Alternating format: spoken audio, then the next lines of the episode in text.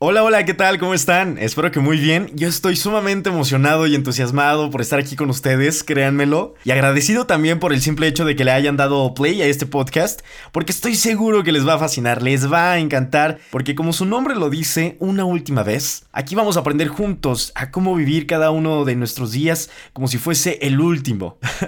y espérense porque sé que esta frase puede ser como intimidante, pero a la vez motivadora, ya que en varias ocasiones la hemos escuchado, ¿no? Que nos dicen vive cada uno de tus días como si fuese el último. Y eso es lo que vamos a estar aprendiendo cada semana, cada viernes, con mucho efecto positivo y respaldado también de algunos autores, de algunas eh, escritoras también, mentes brillantes que estaré compartiendo con cada uno de ustedes en este podcast.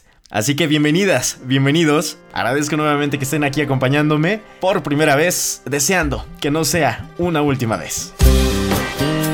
Estás escuchando a Nael Cortés por Una Última Vez. Muy bien. Y para dar inicio a este podcast, eh, necesito pedirte un favor. Y sí, te estoy tuteando porque te hablo a ti. A ti que deseas una vida mejor para ti, para todos tus seres amados. Despierta. A ti que trabajas de sol a sol porque te quieres superar que tal vez inviertes más de dos o tres horas de trayecto entre tu casa y la escuela o tu lugar de trabajo, y laboras hasta dos turnos o tienes dos empleos. A ti que a pesar de todos los esfuerzos que estás haciendo, no ves un cambio hacia mejor en tu vida y en tu economía. A ti que a veces quisieras mandar todo a la goma y desaparecer, o dedicarte a otra cosa para ganarte la vida más fácil. A ti que no te has dejado vencer y te has aferrado a tus valores y continúas siendo un mexicano de bien a ti que como yo, amas por sobre todas las cosas a México y quieres verlo recuperar su grandeza. A ti te hablo. A ti que eres como yo, te pido que despiertes. Y como la muy trillada, trilladísima frase dice, ponte las pilas. Pero ahora tendrá que ser al 300%. Que no pierdas la fe en ti y en México. Que es un lugar mágico, sí. Y que puede llegar a ser el mejor país del planeta también. Pero eso solo es posible si tan solo nos lo propusiéramos. Tienes que saber que hay esperanza. Pero para realmente ver resultados, necesitamos despertar. Necesitamos cambiar. Quiero que pienses por un momento. ¿Eres hoy la misma persona que siempre has sido? ¿Eres la misma persona hoy que cuando abriste los ojos por primera vez? ¿Que cuando diste tu primer paso? ¿Que cuando aprendiste a patinar o andar en bicicleta? Que cuando asististe a tu primer día en la escuela, que cuando recibiste tu primer pago de salario, que cuando te casaste, que cuando tuviste a tu primer hijo? Seguramente no. Todas estas situaciones o etapas de tu vida tienen una cosa en común. Significaron mucho. Experimentaste un cambio cuando dejaste de gatear para aprender a caminar, cuando te fuiste de casa o de la guardería para ir a la escuela, cuando pasaste de ser dependiente a ser independiente, de soltero a casado, y así hay cientos de situaciones que han implicado un cambio en tu vida y en tu esencia. Es maravilloso. Otra constante es la conciencia de la que eres objeto al pasar por estos distintos cambios. Veámoslo de esta manera. Los pensamientos son como semillas que se plantan en un jardín, es decir, tu mente y son los que te han ayudado a adaptarte a tu nueva vida, inmediatamente después de cada cambio. Es magnífico. Te debiste haber plantado nuevas semillas, es decir, pensamientos, para saber que una vez que podías caminar, ya no tenías la necesidad de gatear para desplazarte de un lugar a otro. Tú plantas estas semillas de pensamientos cada minuto, cada hora, cada día de tu vida estés consciente o no de ello. Tú plantas estas semillas. Cuando piensas en algo, ya sea relaciones, dinero, salud, familia, pasado, presente o futuro, estas semillas de pensamientos se están plantando en la tierra fértil de lo que le llaman como inteligencia infinita, o madre tierra, o inteligencia de Dios, sean cuales sean tus creencias religiosas tu vida entonces se convierte en un reflejo de los pensamientos que has estado plantando en el campo de esa inteligencia infinita y en tu propia mente. Lo malo de todo esto es que la mayoría de nuestros pensamientos son negativos. Niéguenmelo. Y es que así nos lo enseñaron desde pequeños, nuestros padres y nuestros mayores, quienes no sabían cómo criarnos. Y que conste que no es su culpa y que tal vez ahorita ni sepas cómo criar a tus hijos. Pero aprendimos a quejarnos, a compadecernos, a creernos no merecedores de lo que es nuestro por derecho divino, o por derecho del cosmos o por lo que quieran. ¿Te gustaría poder cambiar esos patrones y así lograr un cambio tangible y verdadero en tu realidad? La neta yo sí, y por eso estoy aquí con este podcast compartiéndote esto. Creo yo que por algo pasan las cosas. Cuando pasa algo, todo pasa. Y creo que este es el momento. Es momento de actualizar, descargar y resetear tu mente para lograr lo que siempre has deseado, pero que inconscientemente crees imposible de lograr. Miren, yo estoy muy, pero muy lejos de ser perfecto, pero la vida me ha enseñado mucho, con fuertes golpes en muchas ocasiones, y lo único que deseo es compartirte mi manera de sentir y mis aprendizajes.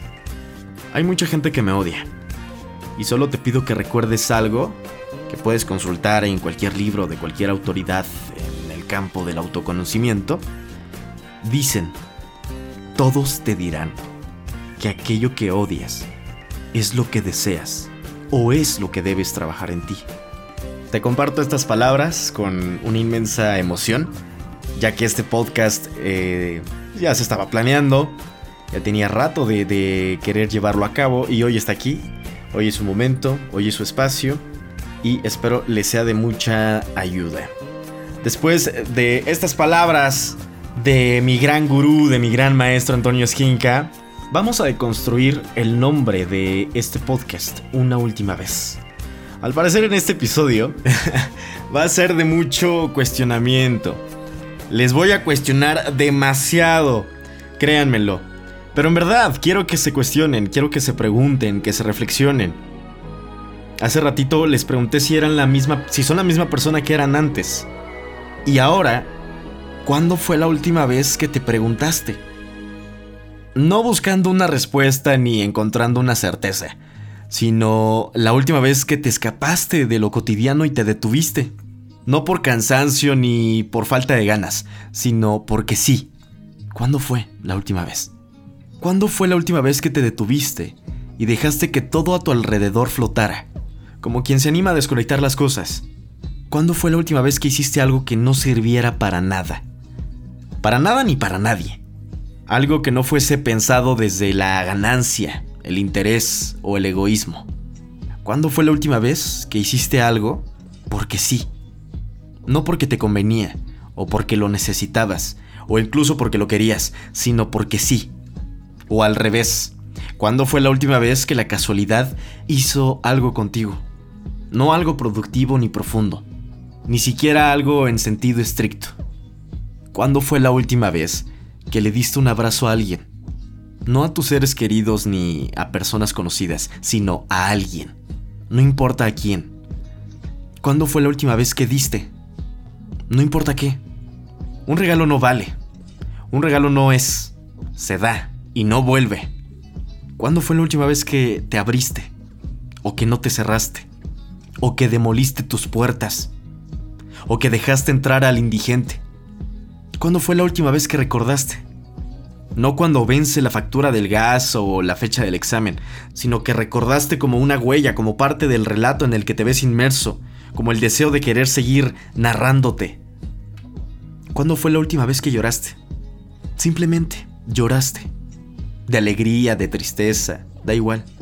Llorar, como quien expresa en ese acto primitivo la existencia viva, como quien solicita, como quien pide, como quien ruega, pero no reclama, ni exige ni cree merecer. ¿Cuándo fue la última vez que lloraste? ¿Cuándo fue la última vez que te perdiste?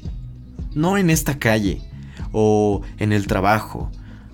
Perderse, como quien pasea sin rumbo, o habla con una tortuga, o le pide perdón a un helado por comérselo, como quien se baja del camión para caminar por esas calles extrañas, como quien encuentra una mirada que lo devuelve para adentro y cae en el abismo. ¿Cuándo fue la última vez que te perdiste? ¿Cuándo fue la última vez que tuviste miedo? No por lo que te pudiera pasar, sino por pensar que tal vez no te pasara nada. ¿Cuándo fue la última vez que te traicionaste?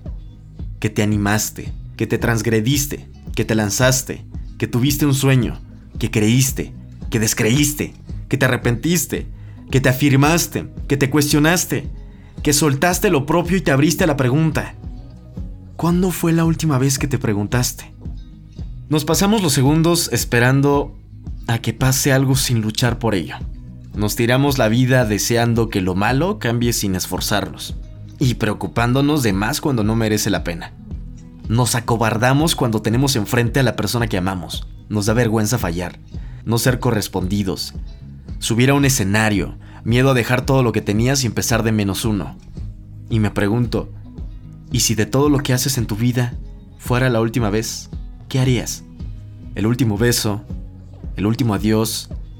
la última escapada con amigos, ver por última vez a tu familia, dejar de creer, dejar de hacer lo que más te gusta, viajar, sonreír, la última sonrisa, el último llanto, la última mirada, la última confesión, el último te quiero, el último te echo de menos, un último abrazo. Créanme que se me encoge el corazón y el estómago solo de pensar que puede haber un final repentino a la vuelta de la esquina. Y por eso me pregunto, ¿qué harías de saber que no sucederá nada nunca más? Porque, sinceramente, qué poco valoramos lo que tenemos. Y vivimos sin más aún sabiendo que podemos llegar a perderlo algún día. Miren, no vengo a dar consejos a nadie. Yo soy la primera persona que debería tomarse estas palabras al pie de la letra pero creo que tenemos que ser conscientes de lo que nos rodea. Y sobre todo, quienes nos rodean. Pensar que pueden esfumarse como el fuego en una tormenta hace que quiera salir a la calle. Decir lo que he callado, volver a declamarme a ese amor que nunca me atreví por miedo, salir con mi familia y dar la vuelta al mundo, invertir el tiempo en lo que realmente me hace sonreír, y no llorar ni preocuparme por cosas que no merecen ni nunca merecerán la pena. Y si fuera la última vez. Me cuesta, ay, híjole, hasta hacer mención de esta frase porque no quiero ni pensarlo, pero alguna vez habrá una última vez de algo. Y será entonces cuando te echarás la culpa por no haberlo aprovechado. Disfruta de los pequeños momentos y de las grandes personas. Y como diría Laura Pergolizzi, LP, cada día es otro verso, otra búsqueda de algo sagrado, otra oportunidad para hacer las cosas bien. Por eso vivamos cada día de nuestras vidas como si fuese una última vez. Muchas gracias por acompañarme, por escucharme, por estar aquí con nosotros. Les deseo paz, amor y bendiciones. Que sean felices, que tengan un extraordinario día. Cuídense mucho. Y nos escuchamos el próximo viernes a través de Spotify y Apple Podcast esperando que esta no sea una última vez. Chao, chao.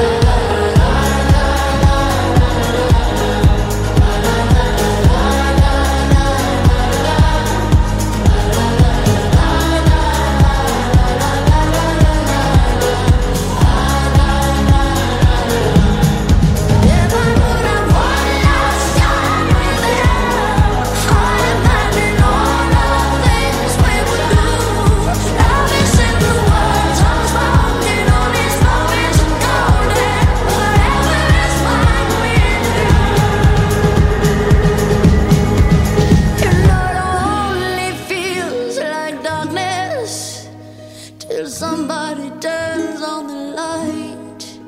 I'd live it all once again with an alternate end, and I'd pay the highest price to hold you one last time. Escucha todos los viernes a Anael Cortés por Una Última Vez.